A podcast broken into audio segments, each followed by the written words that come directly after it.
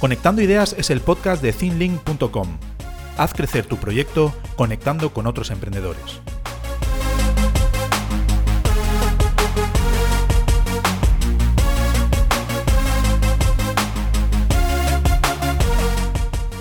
Hoy nos acompaña María Santonja. Ella es podcaster, productora de podcast y consultora de podcasting. Eh, bienvenida, María. Eh, bienvenida a Conectando Ideas. Hola, José. Nada, encantada de charlar un ratito contigo. Hoy vamos a hablar de podcasting porque en nuestra comunidad de emprendedores hay mucha gente que está en ese punto eh, que no se deciden todavía a, publicar un podcast y quiero que nos ayudes a pegarles ese, empujón, eh, animarles a que lo publiquen y bueno, yo creo que no hay mejor persona que, tú en, este mundo para aconsejarnos y darnos ánimos para, publicar un, podcast. Tú llevas ya muchos años, eres una profesional, tienes muchos años de experiencia eh, y bueno, eh, vamos a hablar contigo sobre todo este mundo del podcast para que nos pongas un poco al día y, nos ayudes con todo esto. Em, tú, María, estudiaste comunicación audiovisual, publicidad y relaciones públicas. Y estudiaste también marketing online, que estuviste trabajando un tiempo ¿no? en, una agencia de marketing. ¿En qué punto de esa trayectoria el podcast llamó a tu puerta?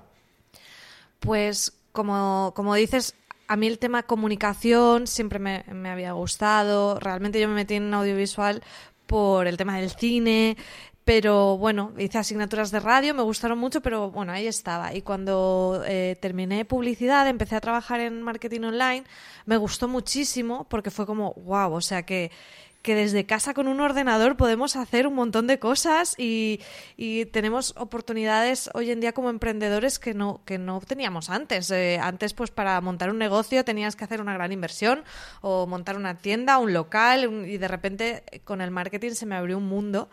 Y realmente el podcast es como que aúna todas esas cosas, ¿no? Porque al final es un medio también digital toca el tema de la comunicación y puede ser una herramienta de marketing. Entonces yo lo descubro justo cuando empiezo a trabajar en marketing online, pero un poco de casualidad. Me pongo a, navegar por iTunes, eh, esta aplicación que venía por defecto instalada en los ordenadores Mac y en, en los iPhone, no sé si estaba iTunes en los iPod, bueno, lo habría. La aplicación de podcast. Sí, era la aplicación que ahora se llama podcast y en ese momento pues la abrías y dices, ostras, que aquí puedo escuchar los programas de radio, pero a la hora que yo quiera. Y navegando pues encontré podcasts de temáticas como súper específicas que no encontrabas en, en, la radio generalista. Y de repente dices, ah, que esto lo hace un tío en su casa, una tía en su casa.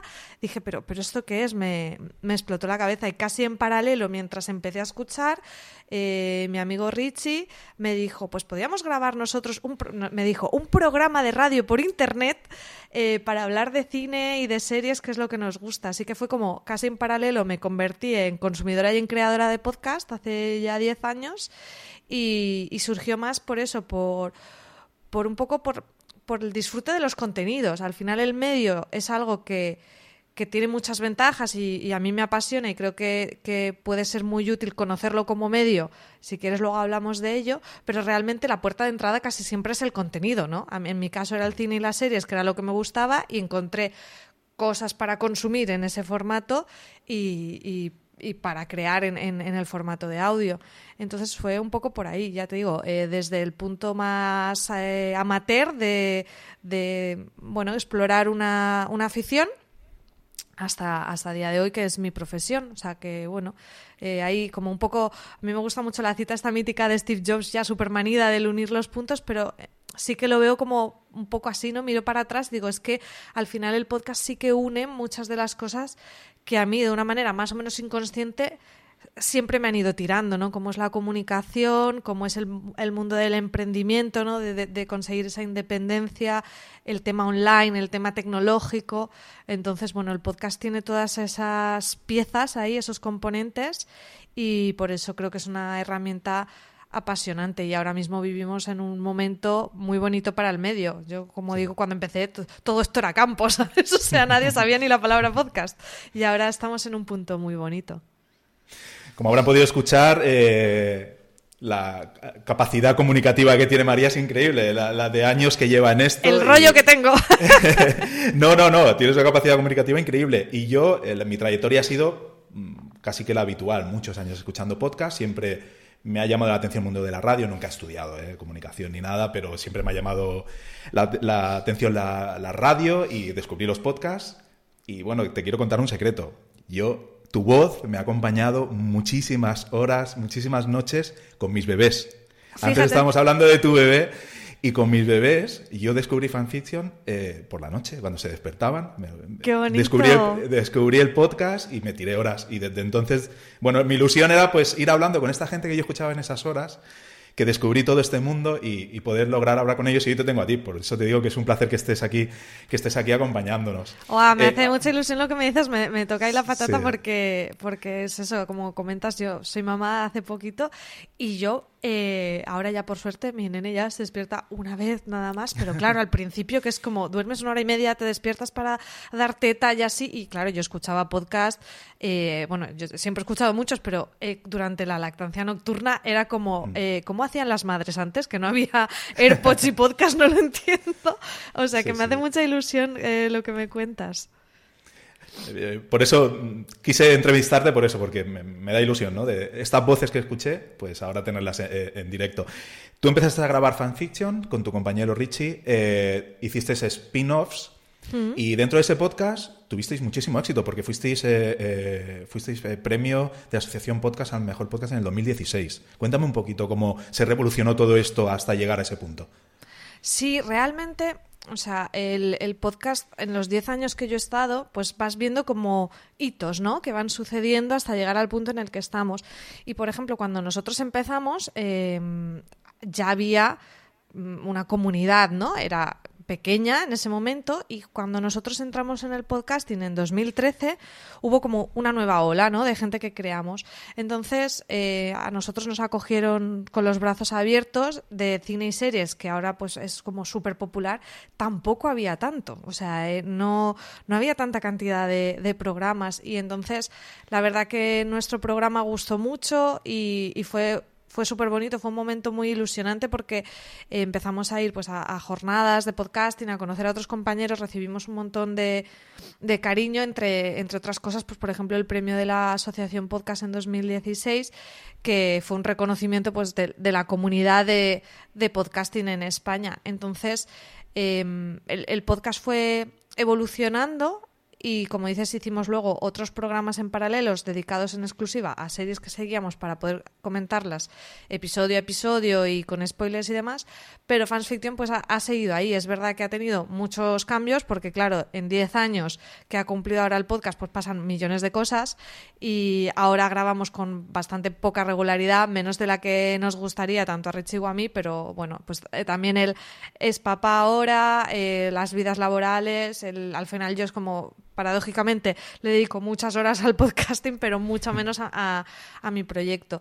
Em, en su momento tuvimos muchísimo éxito, unos números de descargas que yo ahora los veo y alucino, porque fue como ese momento de crecimiento de cantidad de programas, pero no tanto como para que te costara destacar. Ahora yo lo digo, no, es quitarnos mérito, el mérito está ahí, pero es verdad que ahora es mucho más difícil eh, conseguir destacar porque además con la profesionalización pues vienen cosas buenas, pero también vienen retos y es que eh, un creador independiente pues lo va a tener más, más complicado a la hora de destacar porque están pues lo, las bueno todo el mundo. Hay eh, plataformas de podcast, hay grandes grupos de comunicación, periódicos mucha gente, marcas haciendo podcast, entonces, bueno, un creador independiente lo tiene más difícil. Entonces, nosotros creo que pillamos un punto así de, de impasse entre algo que era bastante desconocido, eh, como era el podcasting, y justo antes de que empezara como a, a explotar.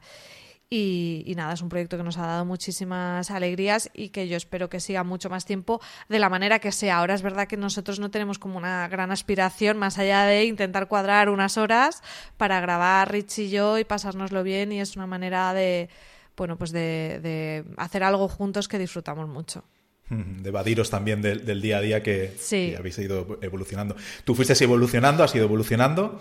Eh, produces podcast, eres productora, tienes una productora desde el 2020, una productora de podcast. Eh, cuéntame cómo se ve desde el otro lado el, podcasting. Sí, en 2020, eh, bueno, yo ya me dedicaba al podcast a nivel profesional dentro de, un proyecto de fuera de series, llevaba la cadena de podcast y ya había empezado con el tema de, de la asesoría y demás, pero en 2020 vimos que estaba ya el mercado maduro. O sea, la idea de montar una productora la teníamos desde siempre, pero claro, era como, bueno, es que íbamos a las agencias de comunicación y no sabían ni lo que era un podcast. Gente, de marketing, gente de comunicación no conocía el medio, entonces no tenía sentido, ¿no? Y en 2020 vimos que la cosa estaba empezando a moverse ya de verdad y nos juntamos eh, Miguel Pastor, Francis Arrabal y yo eh, y montamos Ecosmedia y bueno, fue como realmente tampoco lo hicimos pensando, wow, esto va a ser la bomba, sino, bueno, creemos que es el momento, vamos a formalizar esto como una empresa, vamos a hacerlo eh, bien y, a ver qué sale. A lo mejor hacemos dos proyectos al año o a lo mejor pues hacemos diez, no lo sabemos. Y la verdad que ha ido súper bien. Eh, estamos trabajando con las plataformas de podcast. Digamos que ahora mismo a nivel productora pues tenemos como dos bloques de clientes. Por un lado serían las plataformas de podcast eh, que hacen contenido original en exclusiva, sea de pago o sea gratuito, como Spotify, por ejemplo, es gratuito para los usuarios, pero ellos eh, contratan, pues igual que Netflix o Antena 3, contrata una productora y le compra un, producto, o Podimo, que es lo mismo, pero ya sí sería como más un Netflix, ¿no? Porque el suscriptor paga para escuchar ese contenido. Entonces hemos hecho, pues ya llevaremos unas 25 producciones o por ahí, más o menos. Eh, por ahí andará. Los números no me los sé exactamente en estos años, eh, para las, tanto para las plataformas como para marcas. También hemos hecho podcast para marcas, lo que sería Branded Podcast, que también es una vía que nos interesa mucho explorar. Y bueno, se ve muy distinto, ¿no? Es, eh, me preguntas, ¿cómo se ve al otro lado? Pues se ve muy distinto. Por un lado es una pasada, ¿no? Tener presupuesto para poder hacer las cosas. No sé, hemos, hemos hecho, por ejemplo, incluso una ficción sonora con Javier Sierra, que es como wow. O sea, poder trabajar con un autor como Javier, eh, trabajar con actores de voz y actrices de voz profesionales, grabar en estudio, es todo como fascinante, pero claro, también te debes a una industria, a veces no haces lo que más te gustaría. Nosotros siempre intentamos que sí, nosotros en Ecos eh, siempre priorizamos los formatos, las historias que queremos contar, pero por ejemplo el talento es fundamental hoy en día para destacar el tener esa cara reconocida. Y, a veces, por ejemplo, eso es, es, un poco laborioso, ¿no? Porque tienes que lidiar a lo mejor con partes que no te apetecen tanto como hablar con representantes o cosas así que dices, bueno, pues no es lo que más me apetece. Entonces tiene, pues eso, sus partes buenas y sus partes malas. Luego entras en eso, pues eres una, eres parte de una industria. A lo mejor preparas proyectos y no salen, o ahora el mercado va por un lado y te pide un tipo de contenido que a lo mejor pues no es el que más te apetece, o tú tienes un proyecto buenísimo, pero, pero no te lo compra nadie. Entonces, bueno, pues es, es es otra cosa, pero que yo disfruto también enormemente. No os ha ido nada mal, ¿eh? Tenéis eh, Maldini, Charuca, tenéis podcasts eh, potentes, ¿no? Eh, dentro de vuestra productora. Sí, no, estamos súper contentos y ya te digo, siempre intentamos trabajar con, con, gente que admiramos, ¿no? Y eso también, a veces como la vorágine del día a día no, no te permite pensar, decir, ostras, ¿qué hemos hecho? ¿Sabes? Estás como ya pensando en lo siguiente, pero es como no sé, o sea, hace nada estábamos, eh, yo en concreto hice el diseño sonoro del podcast de, de Maldini y es como, mm, entras en la vorágine y no te das cuenta de, de eso, de, de, la gente con la que trabajas, pues hemos hecho podcast con Espido Freire, con eh, Teresa Viejo, con un montón, de, con Raquel Martos, con gente que, que nos encanta lo que hace y, y en el día a día a veces e, es esto que tenemos el, ser humano, ¿no? Que, que, al final te acostumbras muy pronto a las cosas y a veces hace falta como parar y decir, ostras, si me dicen a mí unos años esto, hubiera flipado un montón y entonces pues la verdad que eh, pues como cualquier trabajo en el día a día pues a veces te toca hacer cosas que no te apetecen porque esta frase que dicen de trabaja de lo que te guste y nunca más trabajarás yo creo que es mentira. O sea al final el trabajo es trabajo y siempre va a haber cosas que no te guste hacer. Pero ostras a veces hay que ¿sabes? Levantarse de la silla, pararte, pensar y decir, wow, estoy haciendo un montón de cosas que hace años hubiera soñado. Claro, no te hubiera llegado ni imaginar. Tú también tienes una parte más, eh, un proyecto más personal que es de asesoría, de consultoría sobre podcasting. Y, bueno, he visto que tienes pues eh, bastantes clientes que les asesoras. En esa parte, en esa parte de consultoría, eh, me gustaría que me hicieras un elevator pitch del podcasting para esa gente que tiene que dar ese paso que dice, ostras, voy a hablar con María para crear mi podcast. Convénceles de, las ventajas que tiene el crear un podcast. Buah, pero tiene que ser corto, eso es difícil para mí. eso, es una cosa que me pides un reto. Yo eh, ser concisa no, no se me da tan bien. Pues yo creo que el podcast es un medio como ningún otro para conectar con tu audiencia, porque eh, puedes desarrollar tu, mensaje y comunicar tus valores de una manera más cercana que en cualquier otro sitio y nunca vas a tener ningún otro medio en el que esa audiencia te preste tanta atención como es en el podcast. A veces pensamos en el vídeo como algo súper cercano, pero incluso la imagen a veces nos puede distraer de ese mensaje.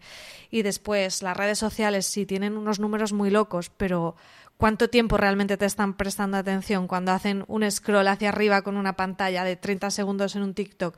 El engagement que puedes tener con, un podcast está a años luz de lo que puedes conseguir en, en redes, pese a que sí que es cierto que los números sean más pequeños, pero al final los números a veces solo son para el ego.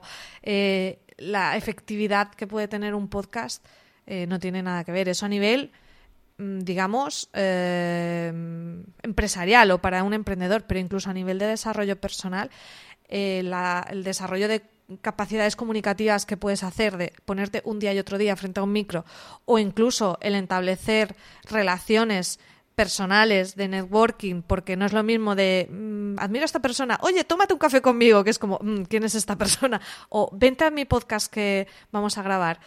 Mm, estableces una red que de otra manera sería mucho más complicado. Y podría decirte muchas más ventajas, pero como era elevator pitch, es rápido.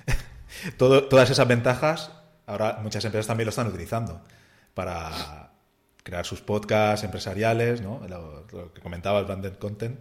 Y, y, bueno, los beneficios yo creo que están ahí porque muchas empresas apuestan por eso, ¿no? Claro, yo creo que hace unos años era impensable que una empresa no tuviera como un blog corporativo y ahora poco a poco creo que va a suceder lo mismo con el podcast. Ahí el reto eh, ante tanta cantidad de contenido es la capacidad de captar la atención de la gente, de hacer algo que realmente interese, ¿no? Entonces, a mí lo que más me gusta del podcast es profundizar en los contenidos, ¿no? En, hacer esa reflexión previa, aunque a mucha gente lo que le agobia o lo que piensa más es en qué micro me compro o en qué hosting o tal, y, obviamente eso hay que resolverlo, pero lo que realmente es difícil es qué vas a contar tú o de qué manera, porque es verdad que los temas no son finitos, pero la manera que tú le das, la manera que el corazón que tú le pones es lo que va a cambiar. Y claro, las empresas tienen que conseguir eso, no, no soltar su rollo y ya está, sino conectar de una manera genuina. Y bueno, cuando hablo de empresas, pues hablo también de una emprendedora, que al fin y al cabo pues es un negocio lo mismo. Eh, antes, de, antes de comenzar un podcast, supongo que tú aconsejas eh, una serie de pautas, una serie de, bueno, definir un poco el producto que quieres, que quieres lanzar, ¿no? Eh, ¿Qué pautas le das a una persona que quiere empezar un podcast sobre pues, formato, duración, regularidad? ¿Qué pautas debería seguir? Pues a nivel de formato y, bueno, yo creo que lo primero es que pienses por qué lo quieres hacer, más, más que nada el objetivo. Lo quieres hacer por entretenerte, lo quieres hacer por ganar dinero, lo quieres hacer por darte visibilidad a trabajar tu marca personal, eh, porque todo eso va, a cambiar mucho lo cómo hagas las cosas. Entonces, eh, sí que también advertir que no es un camino a corto plazo, o sea, no vas a tener resultados inmediatos como cualquier cosa de contenidos. Al final es un trabajo de constancia. Entonces, ligando con el tema de la constancia, es súper importante hacer un ejercicio de cuánto tiempo realmente le voy a poder dedicar o le voy a querer dedicar a esto, porque yo no me, puedo proponer hacer un podcast diario que luego no lo voy a poder cumplir o semanal incluso. Entonces, para, para la duración y para la periodicidad hay que saber muy bien el tiempo que, que tenemos disponible, porque si hay una cosa que creo que es eh, común de todos los podcasts exitosos es la constancia. el publicar lo que te hayas propuesto y seguir y seguir y seguir. O sea, incluso los podcasts ahora, no sé, se me ocurre, estirando el chicle, que dices, ¡guau!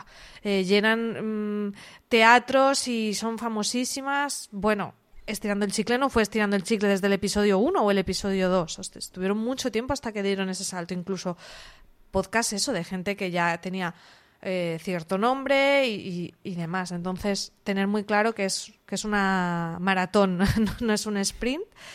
Y, y después a nivel de formato creo que a veces en la sencillez em, está más el éxito, en pensar más en, en las temáticas y los tonos, más que a lo mejor en hacer formatos súper abigarrados de la sección con la subsección con la subsección. O sea, muchas veces es más pensar en los temas, en ese enfoque, en el tono que tú le vas a dar, que a lo mejor querer hacer algo como muy complejo.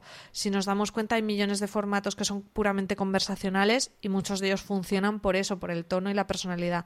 Dicho eso, también me gusta decir que hay vida más allá de lo conversacional, existen los podcasts narrativos, hay muchas otras cosas. Entonces, creo que quizás si tuviera que dar una pauta inicial, bueno, aparte de la constancia, que creo que es fundamental, o hacerte eh, la pregunta de cuánto tiempo le puedes dedicar, es que escuches podcast. Porque muchas veces me encuentro con gente que quiere hacer podcast y no escucha podcast. Y nadie se le ocurriría decir, voy a ser novelista sin haber leído una novela jamás. Entonces, em, creo que si escuchas y pruebas y trasteas, puedes a nivel de formatos tener más ideas de lo que haya ahí fuera, ¿no? Y, no a lo mejor hacer algo que, bueno, pues, pues que es más mm, sencillo, que puede funcionar también, ¿eh? Pero, bueno, que te puedes complicar un poco más la vida consumiendo otras cosas. Ahora, eh, en muchos podcasts vemos, pues como tú comentabas, ¿no? Que llenan teatros, que tienen... Eh, grabaciones de vídeo impresionantes con un equipo increíble. Para la gente que le dé miedo todo esto y diga, a ver, no quiero tampoco entrar a lo grande en este mundo. ¿Qué equipo mínimo técnico deberían tener para tener la calidad mínima de, publicación de un podcast? Vale, yo, por ejemplo, eso creo que está siendo complicado por el tema del vídeo, sobre todo. Estamos en uno, desde el último año, el vídeo ha cogido mucho peso y está muy bien, pero claro, es una barrera mayor. No es, es mucho más sencillo ponerte a grabar en audio y ya está. Puedes estar en pijama, puedes estar en un escenario horrible, no te hace falta iluminación, no te hace falta cámara, no te hace falta muchas cosas que con el vídeo sí. Entonces te diría que para empezar, eh, si todo eso te abruma, pues no lo hagas. O sea, no es necesario. Hay podcasts que son súper exitosos que son solo en audio. Entonces ya con eso te quitas un montón de, de, problemas, sobre todo para empezar. Que si lo quieres hacer, fantástico, pero que no sea una barrera, ¿no? O sea, porque si no, a veces, em, no sé, lo mejor es empezar a ir progresando. Y después el equipo mínimo va a depender un poco del tipo de podcast que sea, si vas a grabar tú solo o si vas a grabar con otras personas pero online o si vas a, grabar con otras personas pero en presencial o en movilidad y demás. Si grabas tú solo, realmente te hace falta un micro que sea USB, eh, unos auriculares y un pie de micro, un brazo, y poco más, ¿no? Eh, hay opciones muy asequibles a día de hoy y, que dan una buena calidad sin gastarse tampoco un dineral. Yo recomiendo bastante micros que sean USB y XLR a la vez, que XLR es la conexión esta de los tres pinchitos Canon, que luego si más adelante pues quisieras conectar ese micro a una mesa de mezclas, pues podrías, ¿no? Tienes esa versatilidad. Si grabas online, lo mismo. Si grabas con otra persona que está a distancia, pues cada uno tendría que tener ese equipo y ya está, no te haría falta nada más. Pero si grabas en persona y ya eres más de una persona, ya necesitas un dispositivo ¿no? que, al que conectas esos dos micros y que o bien lo eh, traslade al ordenador o bien lo grabe en sí, en, sí mismo. Si lo graba en sí mismo, pues podría ser una grabadora que no te hace falta conectarlo a un ordenador, sino que ya se registra dentro de la grabadora o una mesa de mezclas que sí que lo que necesitaría sería un ordenador al que conectarlo y con el, software ya lo, grabas. Entonces, si grabas en presencial y con más de una persona, pues ya sería el micro para cada persona, los cascos para cada persona, los pies o brazos y esa mesa de mezclas o grabadora. Normalmente la mesa de mezclas va a ser más eh, asequible, pero también menos eh, eh, movible, ¿no? Si vas a grabar, por ejemplo, entrevistas en persona, pero tú te desplazas y cada día estás en un sitio con un entrevistado, pues a lo mejor llevarte un ordenador y una mesa de mezclas, pues no es muy práctico, te vale la pena una grabadora. Y luego hay otras opciones pues, que van saliendo. Por ejemplo, ahora mismo existen unos micros eh, de solapa que son uno, los se llaman Rode Wireless Go, creo que es el nombre, que son como dos cuadraditos pequeños y un receptor, y con eso mismo no te hace falta nada más. O sea, ahí ya se registran los propios micros la grabación, no lo tienes que conectar ni al móvil, ni a grabadora, ni a nada. Entonces, bueno, la configuración va a depender un poco del formato de podcast, pero si grabas tú solo o grabas online, realmente es un micro USB, la clave, y ya está. Mucha gente te dirá, bueno, ¿y puedes grabar con el móvil? Puedes, pero la calidad mínima no, no te la va a dar. Y si hablábamos antes de que ahora hay mucha competencia en contenidos, claro, eh, si suenas regular mal, ya vas a tener una. vas a ponerles una barrera de entrada muy grande a los oyentes que tienen tan fácil como buscar a otra persona que hable de contenidos similares a los tuyos. Entonces, bueno, eso quizá hace unos años medio podía valer, porque a lo mejor si a mí me interesa los gatos, solo hay dos podcasts de gatos y si suena mal me aguanto y lo escucho. Pero ahora ya no hay dos, hay 20, que tampoco son tantos si comparamos con los blogs o otros medios. Pero bueno, tengo más opciones, entonces un mínimo de calidad necesitamos. Así que yo, esas opciones que te dicen a veces de con un móvil solo puedes, bueno, puedes, pero no debes, creo yo. No deberías, no deberías hacerlo. Eh, bueno, ya tenemos ahí nuestro, nuestro podcast registrado y, y ahora mm, tenemos que tomar una decisión. ¿Qué hacemos? ¿Cómo lo publicamos? Eh, ¿Que dependa de nosotros? ¿Depender de una plataforma? ¿Qué aconsejas? A ver, hay gente que es como súper control freak y es como, no, me lo subo a mi propio alojamiento y yo creo el feed. Yo creo que a día de hoy es muy necesario. O sea, creo que em, es muy complejo. Existen plugins que tú te lo puedes subir a tu WordPress, tal. Eh, pero al final, para empezar, o sea, yo he hecho, yo he hecho podcast así, ¿eh? pero por ejemplo, el, peso que tiene el audio es bastante grande. Entonces, a veces eh, te sale más caro el collar que el perro, en el sentido de que, vale, sí, eh, vas a reutilizar el hosting de tu web para subir ahí tus audios y crear tu podcast, pero a lo mejor tú tienes un hosting muy básico con para muy poquito, para muy poquita peso de la web y cuando empieces a meterle audio te va a hacer falta subir y te va a costar ese hosting mucho más que si te vas directamente a un hosting, a un alojamiento específico de, audio. A día de hoy hay muchas opciones, hay opciones de pago, hay opciones gratuitas y tienes mucho donde, donde elegir. Tenemos Acast, tenemos Spreaker, tenemos Spotify for Podcasters, tenemos Evox, tenemos multitud, cada una tiene unas ventajas, unos inconvenientes y podemos hacerlo. Y ya te digo, de hecho hay muchas opciones ahora que son gratuitas, porque como ahora todos los hostings quieren apostar por el modelo de negocio de meter public en los podcasts, lo que quieren es atraer a los creadores a que alojen. Entonces yo lo alojaría en un hosting especializado en audio y después haría la distribución a lo que son las plataformas de escucha, que eso a veces la gente no le queda muy claro. Una, una cosa es el hosting, que es donde alojas, que puede ser a la vez también plataforma de escucha, como es el caso de iVoox, por ejemplo. Y luego otra cosa es dónde está disponible el podcast, que la idea es que esté en abierto en cuantos más sitios mejor. Y para hacer eso tenemos que enviar el feed, que es como esa matrícula de nuestro podcast, al resto de plataformas. Entonces, muchas plataformas te permiten hacer eso de forma automática, es decir, le, tú alojas en Spreaker y le doy a un botón y ya me lo manda a Spotify, a Apple Podcasts, etcétera. Pero yo no recomiendo nunca hacerlo automáticamente. Recomiendo hacer las altas manuales uno a uno porque si el día de mañana yo eh, tengo un problema porque en Apple no se muestra mi podcast, yo, yo tengo un usuario, una contraseña a la que ir y ver qué problema hay ahí. O si yo cambio de alojamiento, pues puedo cambiar de alojamiento y cambiar luego manualmente esa matrícula que me ha generado el hosting en Apple, en Spot y demás. Entonces, aunque sea un poquito más trabajoso, sí que recomiendo hacer luego el alta manual eh, para distribuir a las plataformas. Muchas plataformas de estas de distribución de tipo Spotify están apostando ahora por, por el podcast. Eh, han añadido el vídeo, eh, ha pegado un salto increíble en dos años, tres años. Ha pegado un salto increíble todo esto, ¿no? Sí, en Spotify, de hecho, como dices, eh, se puede hasta subir el podcast en vídeo, que si yo no me equivoco, ahora mismo creo que es la única que te permite subirlo en vídeo. Es verdad que solo se va a reproducir en vídeo en, en Spotify, que es donde, mm, donde lo soporta. En el resto de sitios aparecería en audio. Y luego ya, aparte, si tú te lo quieres subir a YouTube, que también es otra opción. Me gustaría, ahora que te tengo aquí, preguntarte sobre las estadísticas. Eh, ha sido un tema de debate entre nosotros. El tema de estadísticas, eh, ¿cómo controlas tú las estadísticas de tus podcasts? El tema de las estadísticas es súper complicado y ahí sí que tiene eh, mucho peso el hosting que elijas, ¿no? Saber qué estadísticas te da, qué, qué, es, cuáles son los parámetros que mide y cómo los mide.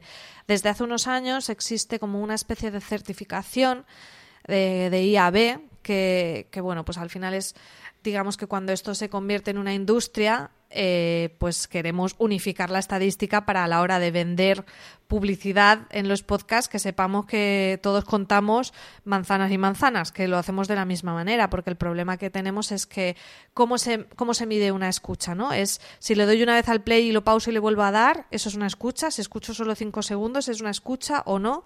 Si voy en el metro y de repente pierdo los datos y luego reconecta, eso es una escucha o no. Pues todas estas preguntas se las hicieron esta Em, no sé bien si es una asociación, bueno, una, una agrupación de anunciantes y dijeron, bueno, vamos a crear un estándar de cómo se miden las escuchas y a ofrecer una certificación.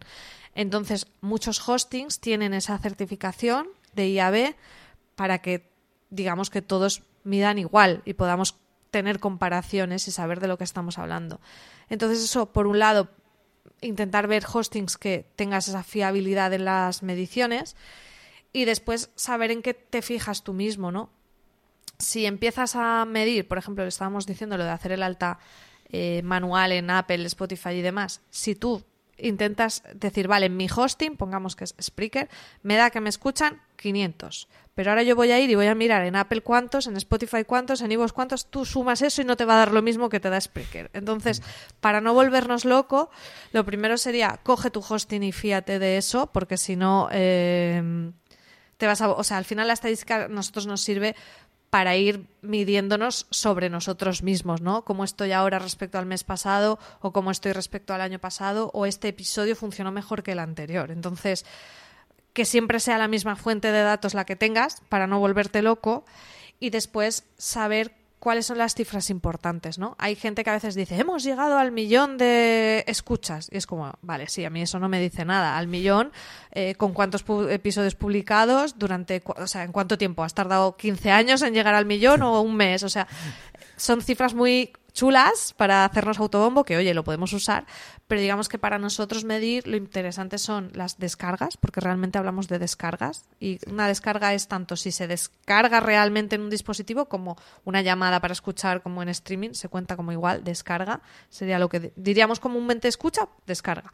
Pues las descargas que tenemos en, ese, en un mes en, el, en nuestro canal, digamos, en todo de todos nuestros podcasts, eso sería interesante medirlo también esa cifra debería ir creciendo porque a medida que tenemos más podcasts publicados, aunque los nuevos siempre son los que más se escuchan, vamos acumulando escuchas residuales de los anteriores, entonces mes a mes ver las descargas totales y después la otra, la otra métrica que yo creo que es más importante es saber cada episodio cuántas descargas nos hace para ver qué temas funcionan más o menos, pero claro, hay que comparar en igualdad de condiciones.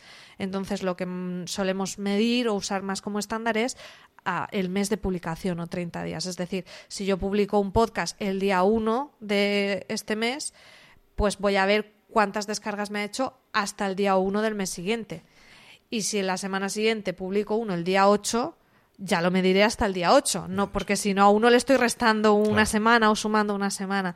Entonces, para mí esas son como las dos métricas eh, más interesantes para tener un poco de idea de lo que estamos haciendo, descargas eh, al mes en nuestro canal, llamémosle, y descargas también a, cada, a 30 días cada episodio.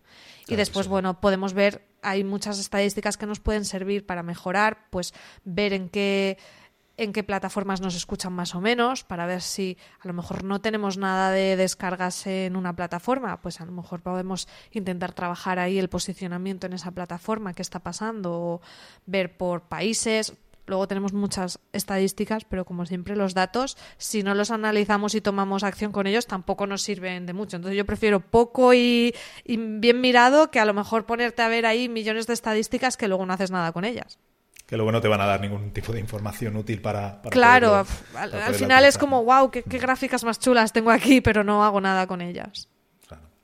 Eh, últimamente, eh, aquí en España también se está viendo ya el podcast como más profesional, ¿no? Hay podcasts que directamente salen eh, en formato premium de pago. ¿Cómo ves tú eh, esta etapa del podcasting en, España? Porque hubo un tiempo que se, eh, estuvo muy frenado y ahora llevamos también una buena etapa de, en este tipo de podcast, ¿o cómo lo ves tú? Sí, bueno, como hablábamos antes, al final hay como dos grandes bloques, el podcast profesional con esa industria y luego el podcast que puede hacer alguien eh, que a veces los términos son un poco confusos, ¿no? Porque lo puede hacer de una manera súper profesional, pero digamos independiente, ¿no? Podríamos usar más el término más de podcasters independiente, que lo pueden hacer de manera profesional o amateur, y el podcasting más industrial. Podríamos usar esos términos. Entonces, en el podcast industrial, pues hay mucho debate, ¿no? De mucha gente más purista que es como, pues no es podcast, porque si está en privado no tiene feed y no se distribuye. Y bueno, pues es que al final el medio evoluciona, ¿no? O sea, no sé, los coches de caballo se llamaban coches también y luego lo que llamamos coches ahora no tiene nada que ver con lo otro. Entonces, a mí me parecen debates a veces un poco estériles, eh, sabiendo que hay cosas que son distintas, al final pues hablamos de el auge de el audio y obviamente va a ser súper distinto un podcast que podamos grabar tú y yo en nuestra casa una conversación con una ficción sonora que haga, mm, no sé, televisión, radio televisión española, que están haciendo eh, mm, podcast así. Entonces, bueno, yo creo que simplemente es mm, darle más riqueza. Es como si, no sé, páginas web, pues tenemos desde, no sé, IMDB o Amazon o, por decir algo, a el blog de un estudiante que cuenta su Erasmus. O sea, hay millones de cosas diferentes. Entonces, eh, yo creo que, no es problemático. Es, bueno, el signo de los tiempos, esa, esa intoxicación de información que lo difícil a nivel de consumidores quedarte con quién son tus referentes o, tus pues eso tus, tus fuentes o, a quién le pones la, la atención pero ya está, o sea, no, no le veo más problema a eso. A la convivencia, ¿no? ¿Tú eh, notas que el mundo de la publicidad se está interesando más últimamente en el mundo del podcasting? Sí, o sea, totalmente. Eh, ya te digo que no hace tantos años en las agencias que no sabían ni lo que era. Y ahora em, hay mucho interés por las plataformas, como te comentaba antes, por la publicidad programática, que digamos que es esa publicidad que se pone de manera automática en todo el catálogo de podcast que se puede poner con inserciones eh, pues al principio del podcast, en medio o a mitad. Hay mucho interés en eso. Eh, para que eso sea rentable para el creador, tiene que tener un volumen de escuchas muy, muy grande. Entonces, yo creo que para el podcast, para el podcaster independiente eh, va a ser difícil que sea una fuente interesante de ingresos, puede ser algo poco residual.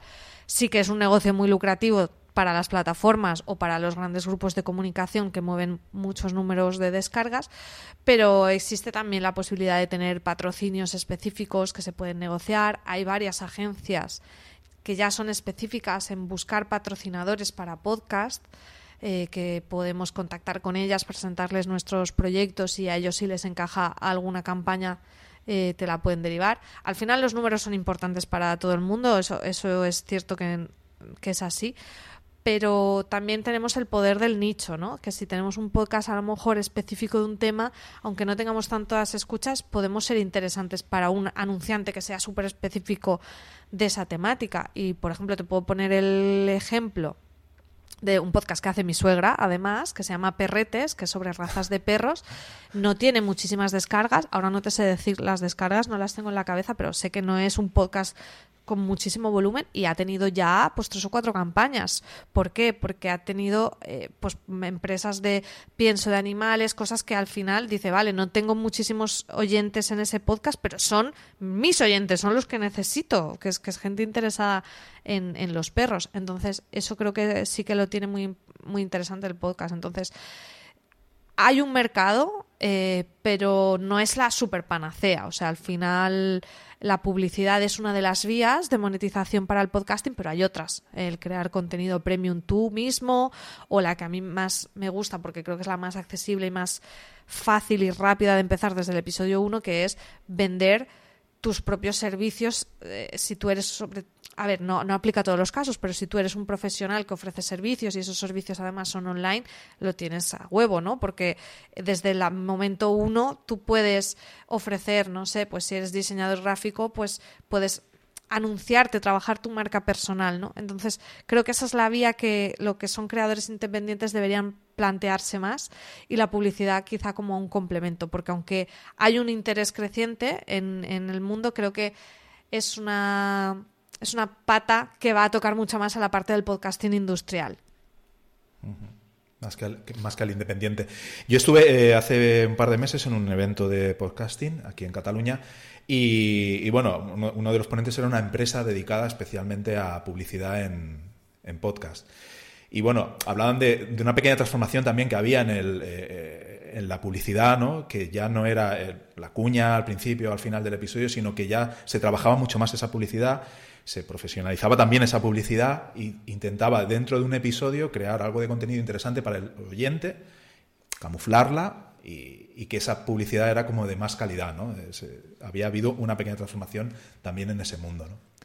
Claro, es que eh, esa es la parte que yo veo más interesante a la hora de trabajar como con patrocinadores o agencias de este tipo que te buscan campañas en las que normalmente no quieren meter una cuña. Lo que quieren es que el podcaster recomiende ese producto de viva voz. Y claro, eso tiene mucho más valor, ¿no? También es peligroso, entre comillas, el podcaster tiene que hacer un ejercicio de honestidad de, de recomendar cosas que realmente crea o valore, porque al final lo que le interesa a la marca en ese caso es aprovecharse de esa confianza de la que hablábamos antes que el podcaster ha generado con su audiencia. Y a mí me ha pasado. Yo escucho podcasters que, que confío mucho en su criterio y si me recomiendan desde una peli para ver a un software o cosas, yo me he comprado muchas cosas que he escuchado en podcast.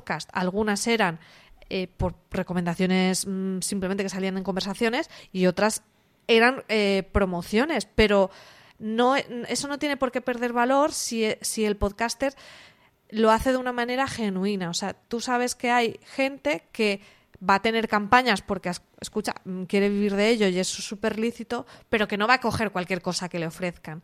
Entonces, eh, sí que creo que eso es, mm, una vía muy interesante, pero que hay que hacerlo de una manera inteligente, o sea, seleccionando realmente cosas que recomendemos eh, honestamente. Y para las marcas, desde luego, se aprovechan de, esa relación que hablamos, ¿no? De ese engagement y es mucho más interesante para ellas que las recomendaciones sean así, que sean lo que se llama mención leída antes que una cuña. ¿A quién te gustaría producir? Que tenga o que no tenga podcast. Jo, qué difícil esa. Esa me la tenías que haber dicho porque así a bote pronto, eh, no sé, a quién me gustaría producir. Más que a quién, em, quizá te diría que me apetece mucho hacer eh, género documental, porque es algo que, cuesta mucho, porque es, eh, es difícil ¿no? levantar un presupuesto de documental. Y, hay muchas historias muy chulas y, como persona que ama las historias creo que, es una de las cosas que más me gustarían. Así personas, pues es que, no sé, ahora mismo me pillas así... Eh, mira, sí me gustaría mucho, me gusta mucho la obra de Elvira Lindo, por ejemplo, hacer algo con ella me fliparía, ojalá lo consiga algún día. La verdad que nunca he llamado a la puerta, a veces esto es cuestión de, de, de hacer propuestas. Nosotros hemos conseguido cosas, o sea, no han sido con Maldini fue así, en plan, tenemos esta idea, ¿te apetece? Venga, sí, o sea, que, bueno, no venga, sí, tienes procesos y repres y toda esta, pero que muchas veces es llamar.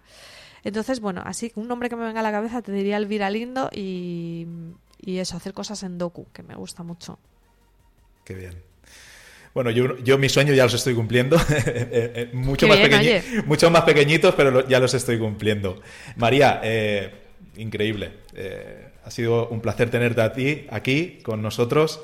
Eh, ¿Dónde te podemos encontrar? ¿Dónde podemos encontrar esa consultoría que nos ayude a, publicar nuestro podcast? Pues nada, tengo la web en mariasantonja.com eh, y luego ahí tenéis todo el resto de modos de contacto de emails y redes y, demás. Pero ahí está todo fácil. Con mi nombre ya me encuentran. Ahí lo tenemos todo concentrado. Tu productora de Cosmedia y tus podcasts Fanfiction y todos los que tienes alrededor, que aconsejo que lo escuche todo el público que nos sigue. Y nada, darte muchísimas gracias, ha sido un placer de verdad tenerte aquí. Gracias por prestarme este rato para ayudarnos con el podcasting y, bueno, que te vaya todo muy bien, que, que todos tus proyectos se, se cumplan y se hagan realidad. Pues muchísimas gracias. Gracias a ti por, por esta oportunidad de hablar de podcast, que siempre es un placer. Y nada, que sigas con tu proyecto, siguiendo entrevistando a gente súper interesante que al final eh, las conversaciones así luego aportan un montón de valor a, a la audiencia. Así que, que nada, enhorabuena por tu proyecto, por lanzarte, por pasar de oyente a podcaster y que siga yendo fenomenal. Muchísimas gracias, María. Gracias por estar aquí. Chao. Chao.